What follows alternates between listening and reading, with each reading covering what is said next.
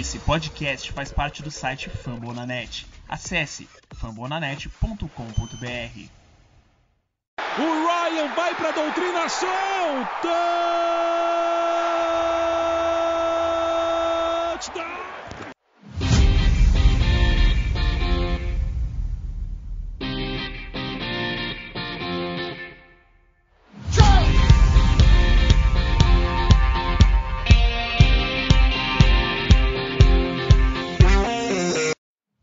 Olá, olá, amantes da bola oval, salve nação Rise Up, episódio de número 25 aqui, quem diria, uh, fazendo, estamos, estamos relativamente próximo de um ano, né, aqui do, do, podcast, nossa, parece, faz, parece que foi ontem que a gente começou o projeto, mas é isso, rapaziada, começou oficialmente a temporada, estamos gravando aqui faltando um pouco mais de uma hora pro kickoff entre Bucks e Cowboys, na quinta-feira. É, comigo, o Jones e o Richard mais uma vez, para fazer um preview aqui sobre o jogo entre Eagles e Falcons pela semana 1. Lembrando que os Falcons jogam em casa, no Mercedes-Benz Arena. Então, é isso. Fala aí, galera. Como é que vocês estão? Beleza, Jones? Tranquilo, Richard? E aí, Vitão? Salve, Richard. Salve, pessoal que tá ouvindo a gente aí. Mandar um abraço para todo mundo. É, pô, já quase um ano aí, estamos junto nesse projeto bem legal aí sobre os Falcons. E, pô, vamos destrinchar aí um pouquinho, tentar ver o setores a setores aí, o que, que vamos ter de bom nesse jogo aí entre Falcons e Eagles. Fala aí, galera. Legal estar com você hoje aqui, dia especial, dia de kickoff.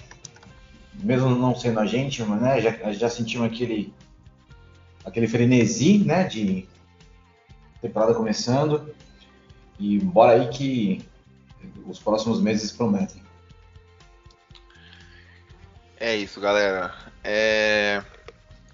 Bom, vamos é, destrinchar um pouquinho sobre o jogo, né? Comentar o, é, o que, que a gente acha que vai ser interessante, os pontos fortes e pontos fracos é, de cada time. E é isso, acho que assim, não tem uh, muita pauta, né? Digamos, é mais falar num jogo no geral, as expectativas. Então queria começar com vocês aí, falando assim, nada muito de número, assim, mais o sentimento mesmo, como é que tá a expectativa de vocês para essa estreia dos Falcons aí? Cara, eu tô até confiante para essa estreia, assim, apesar, é, acho que um pouco como a gente disse é, lá na época do calendário, é, eu quero ver muito como que vai ser esses primeiros jogos, mas por se tratar de um jogo como um time também como o Eagles, que vem também nessa. Vai ter um novo quarterback, é, tem um novo head coach também. Então, cara, eu tô bem confiante e, e até empolgado para esse primeiro jogo dos Falcons. É, acredito que o time tem tudo para fazer um bom jogo. É, apesar de, de confiar e gostar bastante do nosso ataque, eu tô muito curioso para ver o Dan Pease com essa defesa. Então, é, realmente, eu tô com uma expectativa boa tanto para o jogo e aí depois ter, sentar e analisar um pouco mais friamente como que foi essa primeira impressão aí da defesa e do ataque. Mas com certeza tô, tô bem tô bem tô bem empolgado. Bom, para esse jogo em si, cara, a empolgação está tá mais elevada que os demais jogos. Acredito que seja uma das vitórias que o Falcons deve ter na temporada, das poucas vitórias, mas vitória é vitória. Ainda mais um, um, primeiro jogo, então já dá mais um ânimo, né? Se você começa com duas derrotas ver uma vitória, essa vitória já não dá tanta empolgação. Se você começa com 1 a 0 já dá uma empolgação maior. Então, é, eu acho que o time deles consegue ser inferior que o nosso, então acredito que uma vitória vem até de uma maneira um pouco sem muito esforço. É, eu, eu achei interessante isso que você falou agora, o Rick, essa frase final. O time deles consegue ser inferior ao nosso, né? Então, assim, isso mostra que pra gente os jogos vencíveis não é não são jogos em que o Falcons tem um time melhor do que o adversário, mas sim os jogos em que o adversário tem um adversário tem um elenco pior do que o nosso, né? Então assim, isso não pode ser um bom sinal pra gente, é, olhando para a temporada como um todo. Mas achei interessante e, e, e, concordo relativamente assim. A gente vai destrinchar um pouquinho aqui sobre o elenco, do, dos Eagles e tudo mais. Mas eu acho que os times são bem equilibrados. Acho que dá para falar que o time deles talvez é, carece um pouco mais de talento do que o nosso, principalmente na parte ofensiva. Bom, ah, sobre os Falcons, né, a gente já falou como é que o time tá aí, o time sem Julio Jones para essa temporada, mas acho que ele foi a única grande. é, teve também o Keanu Neal e o Demonta Casey, né? Foram perdas também é, significativas ali. Mas é o time que trouxe Kyle Pitts na, na quarta escolha geral, trouxe também o, é o Rich Grant, né? O safety na segunda rodada, trouxe alguns jogadores de linha ofensiva, special team no draft, fez um draft interessante, vai, não vou falar que foi bom nem que foi ruim, foi um draft interessante. Ah, bom, então falando um pouquinho da intertemporada dos Eagles, né? Acho que a grande, é, a grande mudança de impacto ali foi tanto no front office quanto no coaching staff, na verdade, né? E também na parte de, de jogadores. Ah, eles que perderam o Carson Wentz aí, que foi trocado devido a diversas é, confusões né, com o Doug Peterson, o ex-treinador também, que foi dispensado. E com isso, é, um novo head coach, que é o Nick Sirianni, que era antigo coordenador ofensivo dos Colts, foi aí para os Eagles. Não vi, não vi muita rejeição, nem muita aceitação, por assim dizer. Mas acho que essas foram as grandes movimentações dos Eagles, né? Acho que trazendo jogadores que eu me lembro de cabeça, eles trouxeram o Anthony Harris, ahn, do safety dos, dos Vikings, né? Que era um jogador que eu queria nos Falcons, que veio a um, a um bom preço, acho que foi 5 milhões por ano. E também ah, tinha aquele o cornerback, né? Que era do- dos Patriots, que foi para lá, ou ao contrário. Agora eu não, não me lembro, mas acho que essas foram as grandes. Hã? O Não, não. Corner, cornerback. Ah, corner, foi mal. É, eu acho, eu acho que ele saiu dos Eagles e foi, foi pros Patriots. Esse foi- Zack. Não, ah, ah, não. Foi... Esse aqui é draftado, Zack McPherson. É. É, não, mas, mas enfim. é, Teve outro cara que eu lembro que você até comentou no episódio, que é o Ryan Kerrigan, defensive end, que acho que era de Washington, se eu não me engano. aham, Aquela free agency que você queria demais e ficou triste que a gente não pegou. é, É, Você ficou puto pelo Exato. contrato que ele deu, pelo, pelo contrato que ele foi Mas, é, mas a- na época a gente não tinha dinheiro mesmo. Hoje a gente até tem. Se é, fosse hoje, a gente teria. com o corte do, do, do Julio era, era possível. É, e, bom, enfim, é, essas foram as movimentações dos Eagles. é, eles que ficaram em último na divisão no, no ano passado, na NFC East, com um recorde de 4-11-1, é, um, né? Tiveram um empate ali com, com os Bengals. E assim, olhando aqui, né, pro, pro histórico do ano passado, eu sei que de um ano pro outro pode mudar muita coisa, mas as vitórias foram contra os Giants, que estavam sem Saquon Barkley, né, não, era uma, um, não era um grande time. Aquele Dallas Cowboys, acho que não foi no Monday Night, que os Cowboys estavam sem o Zeke sem o deck, já o time estava completamente, acho que foi o, esqueci o nome do, é, acho, acho que foi o terceiro QB, que acho que até o Dalton não jogou esse jogo, o Dalton machucou nesse jogo. É, então, assim, foi uma vitória contra um time totalmente destruído por lesão. E aí uma vitória surpreendente contra o Saints, né? Por 24 a 21. Foi um, foi um jogão isso aí, foi um, foi um bom jogo. E é isso. Então, assim, um time que ficou 4-11, ficou uma, ah, duas posições para trás da gente no, no draft, né? Eles ficaram em sexto, trocaram ali com os, com os Dolphins e selecionaram o Devonta Smith, que hoje é o wide receiver número um deles. Então, assim, quando você tem o seu rookie como wide receiver número um, por mais que seja um cara que veio ganhando Heisman e tudo mais, eu, pelo menos na minha visão, tá? Isso não pode ser um bom sinal, é, pelo menos eu acho que não. E, assim, algumas notícias referentes ao, ao jogo que eu peguei aqui do nosso parceiro do Greencast, da, nossa, da rede aqui do Fórmula Net, eles que cobrem o Philadelphia Eagles. É, o Ranger Report né, de hoje, da quinta-feira, 9 de setembro, é, tiveram quatro jogadores é, com li- limited practice, né? Ou seja, treinando limitado, mas ninguém, ninguém descartado do jogo ainda. Ahn, acho que os dois de impacto são da linha ofensiva, o Brandon Brooks, o guard, né, um bom guard, é, apesar de estar com uma idade mais avançada, ainda é um bom guard, e o, e o Calouro, que foi selecionado na segunda rodada, se eu não me engano, por eles, o Landon Dickerson, que era um cara que eu comentei no- nos podcasts do, do draft que eu queria no- nos Falcons, ele que veio de Alabama. É, pode ser que jogue, mas enfim, hoje é quinta-feira ainda, eles ainda estão limitados no, no treino, né? Mas caso não joguem, seria um grande impacto, apesar do nosso pass rush não ser lá aquelas coisas. Ah, e cara, eu queria ver com vocês assim, o que, que chama a atenção, o que, é, o que vocês acham que vai ser o grande duelo aí da, desse jogo, o que, que vai definir quem vai sair com a vitória. Cara, olha, olhando assim por cima, eu acho que a- vai ser o time que tiver menos erros. Porque assim, ó, o, o, os, tanto o ataque dos os Eagles tem um ataque até que curioso, até que com pequenos potenciais ali, né? Tem um QB que ainda precisa se mostrar, que foi draftado muito mais cedo do que se esperava.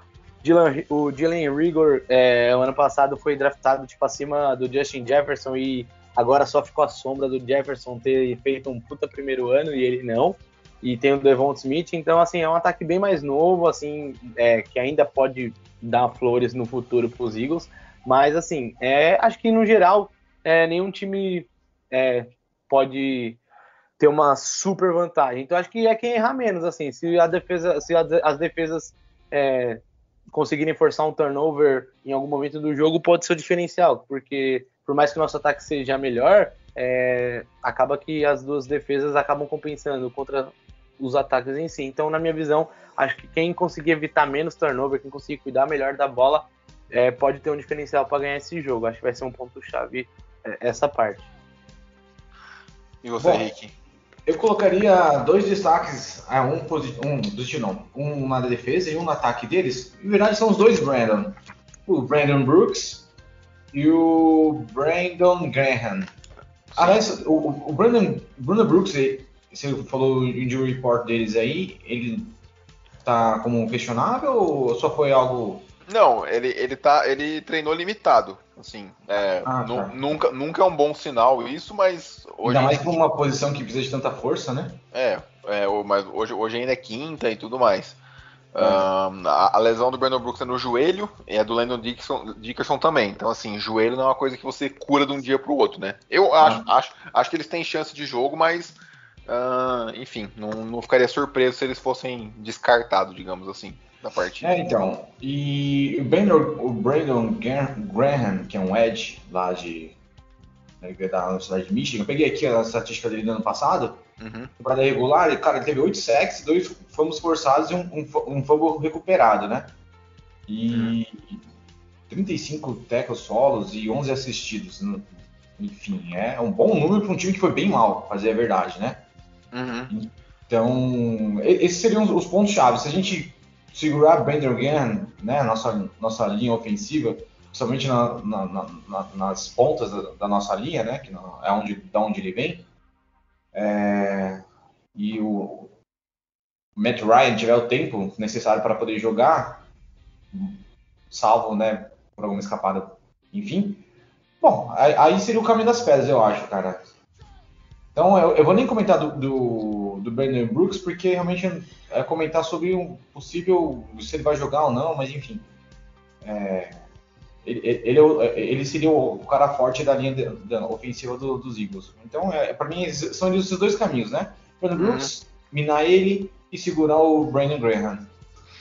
É, o... e do lado dos Falcons, né, nosso injury report tá uma beleza. É, nós tivemos o linebacker Brandon Copeland hoje treinando full practice, então treinando normalmente. Ele estava com uma é, com estiramento né, na, na coxa e tudo mais. E quem não treinou foi o Grady Jarrett, mas não foi por lesão, foi por motivos pessoais, então em teoria não é para a gente se preocupar. O Richard falou do, do Brandon Graham e eu acho que esse é um dos destaques que eu, que eu, que eu dou assim, para o jogo. Acho que é o duelo na, nas trincheiras ali, ver o quanto a nossa linha ofensiva vai segurar no, no pass rush, quanto ela vai conseguir proteger o Matt Ryan. Acho que isso vai ser essencial, é, vai ser um fator muito decisivo para o jogo, para como o jogo vai se desenrolar. Mas já que ele falou esse, eu vou citar outro, que é a nossa habilidade de parar o jogo terrestre, que eu acho que vai ser o grande forte do, dos Eagles. Os Eagles que na temporada passada foram o terceiro melhor time em jardas por carregada, eles tiveram uma média de 5 jardas por, por carregada. E essa média melhorou é, consideravelmente a partir do momento que o Jalen Hurts virou o QB titular lá, né? Ele que é um cara muito bom com as pernas.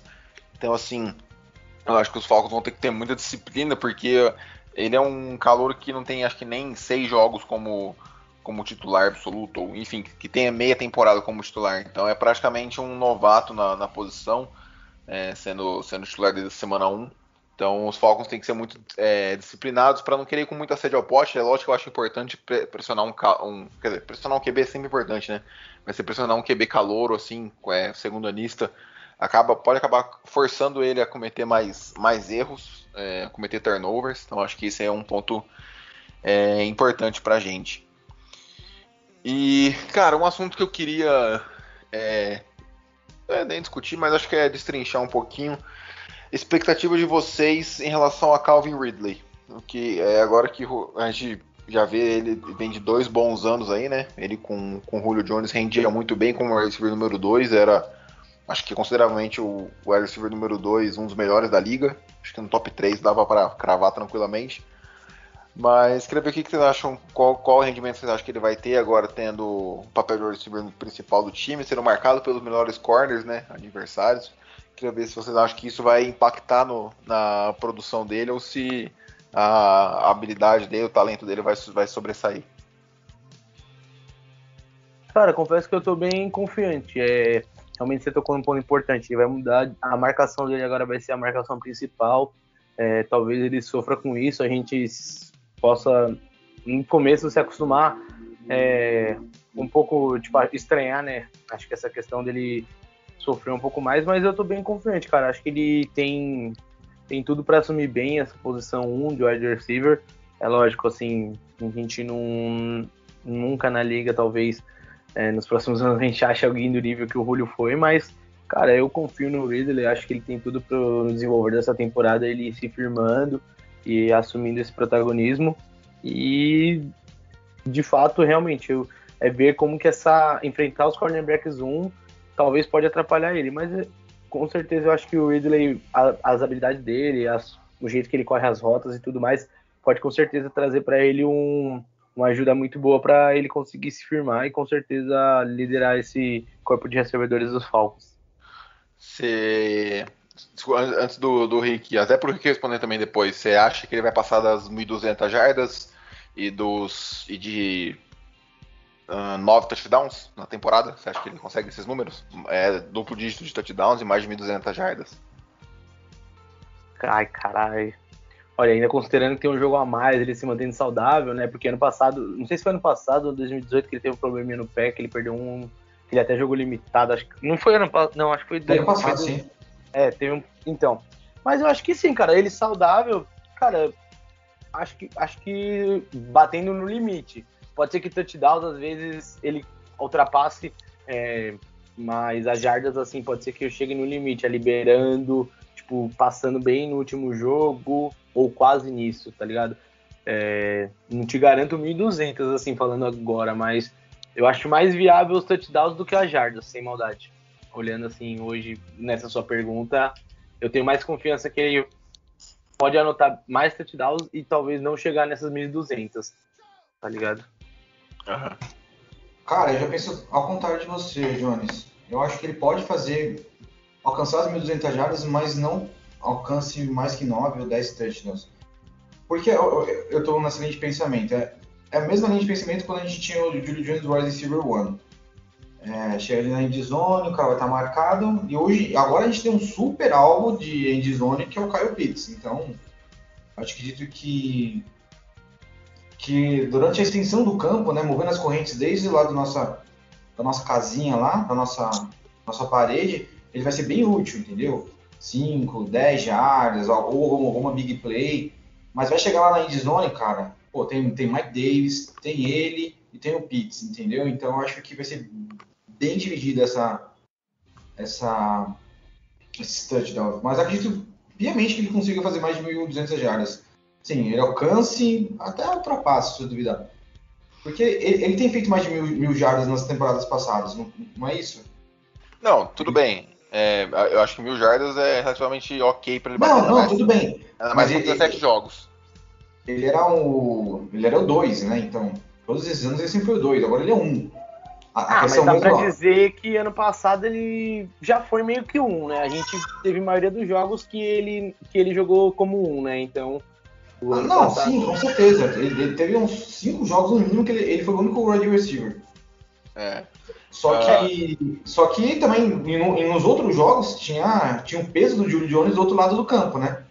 Sim, eu, eu acabei, eu falei antes de olhar, eu fui olhar no site de aposta para ver qual que é o over e under, né? Para quem não entende de aposta, over você aposta se o jogador vai ultrapassar aquele número estabelecido e o under se ele vai fazer abaixo do número estabelecido. É, o over e under para ele para o ano são 10 touchdowns. A maioria, a maioria tá, é, tá pagando menos para. tá pagando mais, quer dizer, para mais touchdowns, ou seja, o pessoal tá, acredita que ele não vai passar dos 10 touchdowns. E o over-under dele das jardas é, tá em 1350. O pessoal também tá, em, tá no under. Então, assim, as, é, as casas de apostas não estão muito confiantes em relação ao desempenho do, do Ridley. E, cara, eu fico preocupado. Eu, assim. É, eu, eu sou um cara muito de conceito nessas coisas, né? É, tanto em futebol quanto no futebol americano. Eu não me. Eu não. Assim, acho que ele é um bom corredor de rotas. Falei isso no episódio passado, mas não me sinto confortável com um wide receiver que não é alto, que não consegue disputar aquela, aquela bola contestada ali. Uh, o Julio, além dele ser um corredor bom de rotas, ele era muito fora da curva, né? Mas além dele ser um bom corredor de rotas, ele ainda tinha esse atributo a mais, né? De poder brigar por aquela bola no segundo andar, no terceiro andar ali. Então isso é um ponto que me preocupa. Acho que ele vai jogar bem, mas me preocupa ele não render o tanto que a gente espera. E isso acabar até. É, acho difícil, mas acabar até ocasionando uh, numa ruptura, sei lá, dele não renovar o contrato. Dos Falcons ativaram o quinto ano e depois ele virar free agent, porque ele, ele com certeza vai querer um salário é, de top 10 na posição. No mínimo, assim, tô chutando baixo. E, e, se ele não render esse ano, eu não sei como que os Falcons iriam proceder. Mas é isso. Não sei se tem mais algum comentário do Ridley, se a gente pode passar para o próximo assunto. Não, acho que só um pouco que eu queria completar. É, acho que a questão das jardas eu fico ainda meio assim, porque é, quem deve pegar um pouco de jogada longa quando conseguir fazer as recepções e tudo mais. Acho que o Gage deve ter bastante jogada longa. E como a gente provavelmente pode ver o Falcons alinhando com dois tight usando bastante Pitts e Hurst, é, eu acho que talvez é, a gente veja muito mais jogadas curtas, também explorando muito o Mike Davis.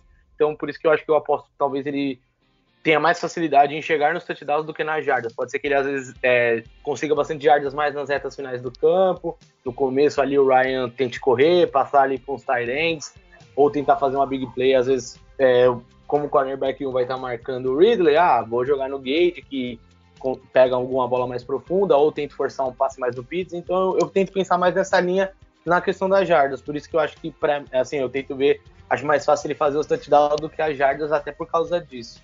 Era mais para completar mesmo. Uhum.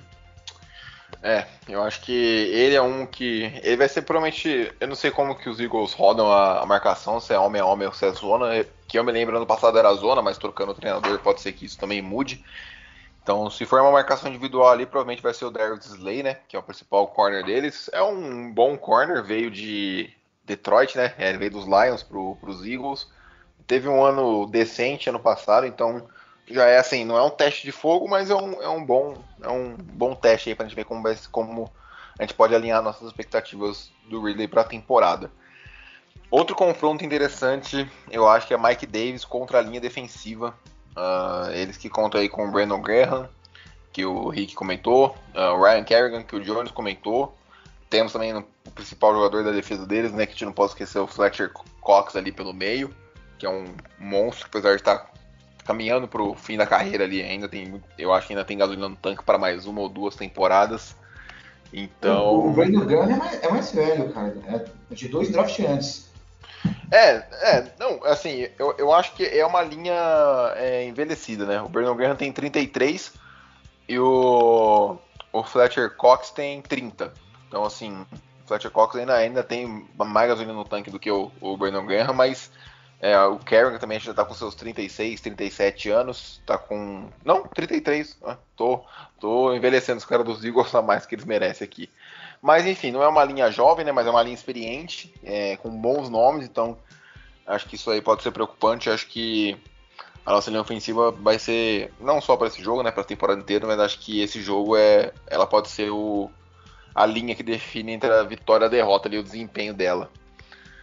Ah, Cara, o que mais? Eu acho que assim. É... Como eu, eu, disse que os Falcons têm que ficar atentos ao jogo terrestre dos Eagles, porque o jogo aéreo, de, a jogo aéreo dele não me preocupa. É, a gente nem precisa ver como é que vai ser o desempenho do, do Jalen Hurts na liga, né? É, agora com uma intertemporada inteira para treinar, com um novo treinador e tudo mais. Mas os wide deles basicamente são o Devonta Smith o Jalen, e o Jalen Rigor. Tem o J.J. Arcega Whiteside ali também, como terceiro nome. Mas, assim, não é um corpo de recebedores que coloca medo. É, muita gente tem suas preocupações com o Devonta Smith, principalmente em relação ao peso dele, se ele vai conseguir se adaptar à liga. Ele que é muito rápido, muito bom corredor de rotas, bons seguros e tudo mais, mas é, ele caiu para um cara que é Heisman cair para fora do top 10. Alguma preocupação os times têm com ele, né? Não é à toa. E assim, eu acho que uma. Acho que, se eu não me engano, o Kendall Sheffield tá, tá fora. É, eu vou até procurar aqui sobre, sobre isso. Mas se eu não me engano, ele, ele lesionou. Mas é reforço ah. então. Não, lógico, eu não, é, eu não falei que eu não falei que era que era um problema. Ah, cara, eu não tô conseguindo olhar aqui. Deixa eu dar uma procurada que eu acho que eu, que eu tenho aqui. É, isso mesmo. O cornerback Kendall Sheffield foi, foi colocado na injury reserve, ou seja, no mínimo, no mínimo três semanas uh, fora aí. Não que isso seja um problema pra gente, né? Mas assim, é, outro jogador que eu queria ver a expectativa antes da temporada começar, a gente falou na, no ataque do Calvin Ridley, que é um cara mais experiente, agora eu queria falar de um cara de segundo ano da defesa, que é o Terrell. Queria ver o que vocês esperam, o que vocês acham que ele vocês acham que ele vai dar um salto? Vocês acham que ele vai ser um cara sólido na, na liga, mas não um cara que gere impacto mesmo, que consiga anular um wide receiver número um de algum time? Cara, vai ser curioso, hein? É, o Tyrell eu peguei muito no pé dele.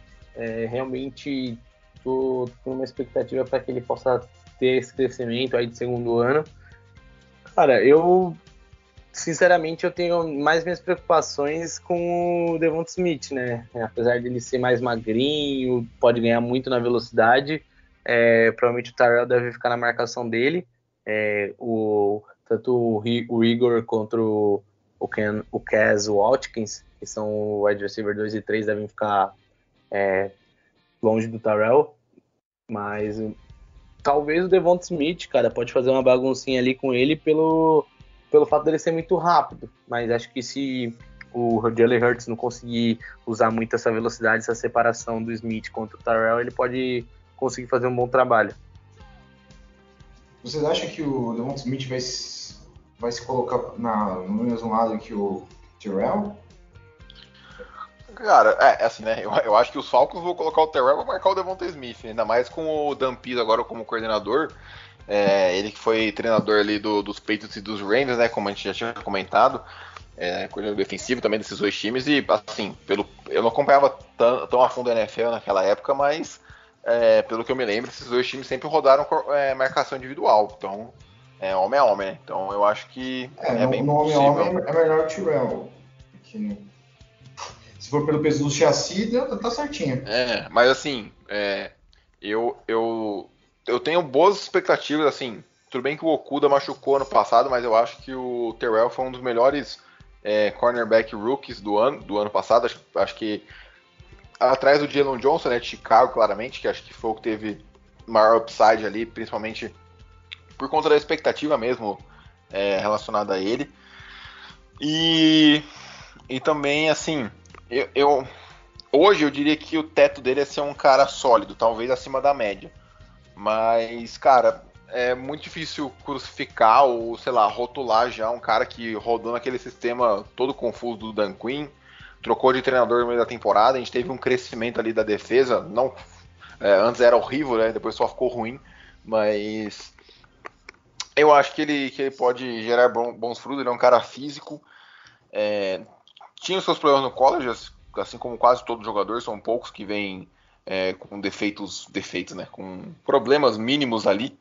Defeitos então, de fábrica. É, defeitos de fábrica mínimos ali. Então eu acho que ele pode ser um cara importante.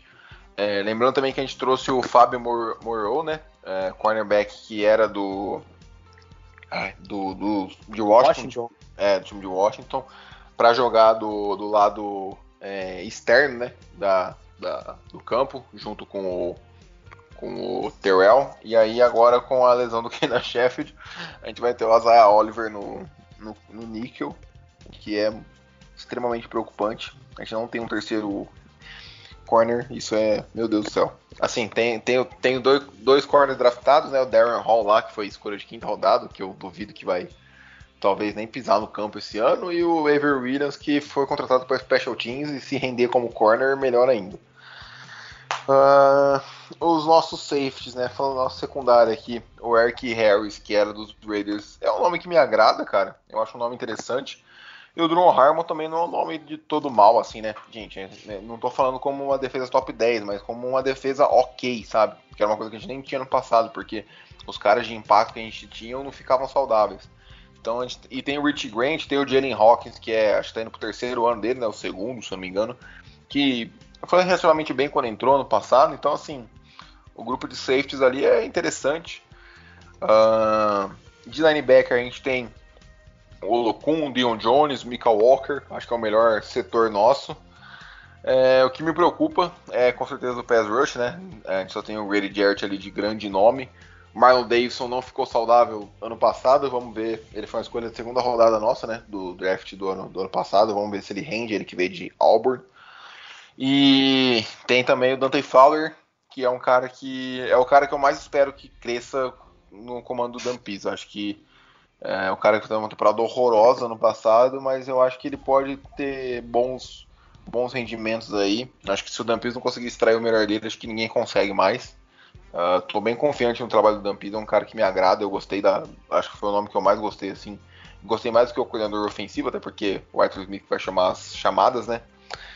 E falando em Arthur Smith, isso era outra coisa que eu queria uh, comentar com vocês. Como que vocês é, enxergam como vai ser daqui para frente? Acham que a gente vai tentar emular o que era feito em, em Tennessee, né? Em Tennessee ele, ele rodava, é, assim, não vou falar que eu acompanhei todos os jogos de Tennessee, mas eu acompanhava uma boa parte, gostava de assistir os jogos de Tennessee. É, ele rodava com dois Tyrands ali, né? Tinha o John Smith, tinha o, acho que é Ferguson, que era o outro Tyrand. Uh, eu, como o Jones falou no começo do podcast, eu também acredito que ele vai usar bastante é, um pacote com dois Tyrants, tendo Pitts e Hurst, porque eu não confio no Gage, o Gage vai ser o nosso número 2, então quem dirá, então quem, quem dirá o nosso número 3, né, aqui no, no depth chart do, dos Falcons, é, nem, nem tem um número 3, assim, aos Akils, né, ó, aqui, ou o Rookie, o Frank Darwin, que foi draftado esse ano, então eu queria ver o que, que vocês acham. É, vocês acham que vai rodar bastante dois Tyrands? O que, que, vocês, o que, que vocês acham que muda? É, os Falcons que ano passado rodavam basicamente com um Tyrant só e três recebedores, né? Com um running back. É, queria ver o que, vocês acham que essa mudança aí pode impactar no jogo dos Falcons. Vocês acham que é para melhor, para pior, enfim, os impactos no geral. Cara, então, eu eu não, não só foi uma coisa que eu comecei vir na minha cabeça muito porque eu vi tanto o próprio Rust quanto o próprio Pitts até nas redes sociais, postando muita foto juntos, com muitas legendas.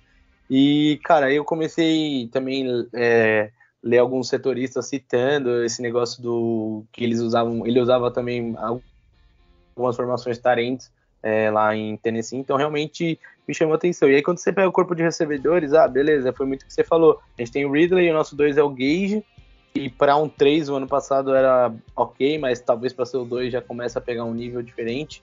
É, apesar que ainda pode ter um volume até melhor, mas cara, realmente eu não, eu acredito muito porque são dois talentos de qualidade que então e até com até acho que mesmo que ele não faça formações voltadas para dois talentos no decorrer da temporada ou em alguns momentos ele pode até alinhar o Pitts fora de um tight tipo como um wide receiver às vezes em algumas jogadas. Então acho que vai ser bem comum é, a gente ver os dois, os dois em campo, é, os dois tight é, e acho que o que o Vitão falou complementa muito mais essa ideia também. Acho que pela segunda opção de wide receiver ser o Gage. Então, talvez hoje o Gage brigaria com o Rust para ser talvez o terceiro alvo dos Falcons para o Matt Ryan. É, o primeiro provavelmente vai ser o Ridley, o segundo vai ser o Pitts. E aí hum, depois. Discord, os... Você acha que vai ser o contrário? É, eu, eu não queria falar isso porque aqui eu, eu sou muito defensor de Caio Pitts. Aí eu, aí eu fico com medo de vocês falar que eu puxo muito saco do calor, né? É, não, eu acho, Mas... que o vai ser, eu acho que o Pitts vai ser o primeiro. Inclusive, tem uma pergunta para ele depois que a gente terminar esse assunto do esquema tático. Tem uma, tem uma, um debate não, beleza. sobre o Pitts. Você tem uma pergunta pro Pitts depois? É, não pro Pitts, né? Sobre o Pitts. Quem dera se a gente conseguisse fazer uma pergunta para alguém desse elenco. É, podia, a gente consegue. Podia, podia ser até pro Isaiah Oliver. E aí, Zé Oliver, como você se sente sendo o banco do Fabian Morrill? Não, e, e aí, Kendall Sheffield, como você se sente sendo um lixo? Não, mas brincadeiras à parte, cara, eu acho que assim, é, o Gage tem tudo para ir número de recepções, assim. O Gage, para mim, eu, eu, eu, vejo como aquele cara que, que nem eu citei quando eu falei do, do, dos números do Ridley. É, o Gage vai ser aquele cara que talvez ele vai pegar algumas bolas mais longas quando a, os outros caras estiverem mais marcados, assim, acho que o Ryan vai tentar explorar ele desse jeito. Eu acho que a, a ordem de recepção é, apesar de achar concordar com o Vitão pelo Pitts, eu ainda tô, ficaria com o Ridley, acho que e depois o Pitts e aí o Hurst. Então, você que tá torcedor do Falcons, acho que você pode não estranhar a gente alinhando com dois tight e dois receivers aí.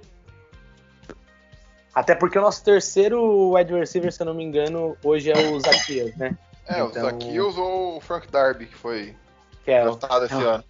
Moleque comédia nas redes sociais. Putz. Loucaço esse aí, mano. Esse aí é doidão. e você, Rick, o que, que, você acha aí que esse. Você acha que o pacote 2 Tyrande vai ser muito utilizado? Você acha que isso melhora o jogo terrestre, né? É, acho que isso é um outro ponto que eu queria comentar também. Eu acho que sim, eu acho que o nosso head coach tem uma tara por Tyrande Uhum. E, então, bom, vamos lá. Indo que a gente tem no elenco. Né? Hurst, Pitts, aquele que ele trouxe do Lee Smith. É, o, o Keith Smith do, dos Bills. Isso.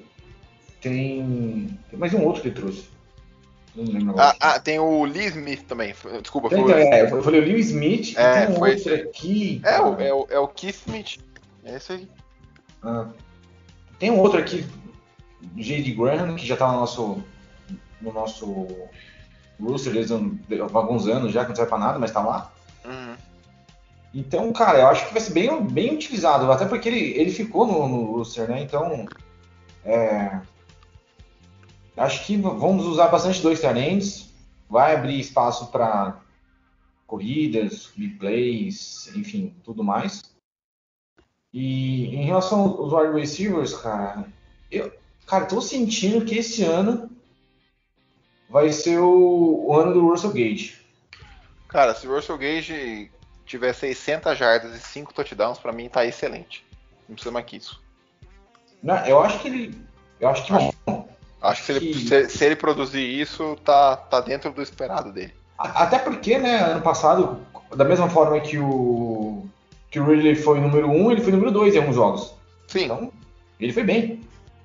É. Diria eu, até que ele foi bem. Eu discordo um pouco sobre isso, mas tudo bem. mas não, assim, pra, cara... pra, quem, pra quem tava lá encostado, nem sabia se ia jogar ou não, tava disputando posição com, com o Lamid Zakios.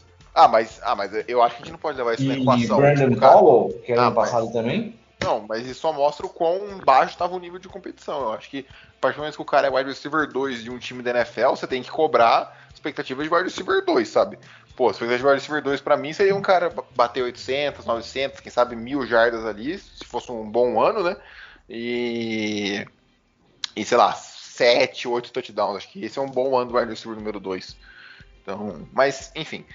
Uh, cara, uma coisa que me preocupa é que os nossos dois Tyrants, para mim, né, o grande ponto fraco dos dois é o bloqueio do jogo terrestre. Então, esse é um ponto que me preocupa. É, em, não em utilizar os dois Tyrants, né? Mas é que o, a gente sabe que o. Tudo bem que ele tinha o Derrick Henry, que é o melhor running back da liga hoje. A gente sabe que o Arthur Smith é um cara que preza muito pelo jogo corrido, ele é um cara que gosta de começar partidas muito forte no jogo terrestre para poder.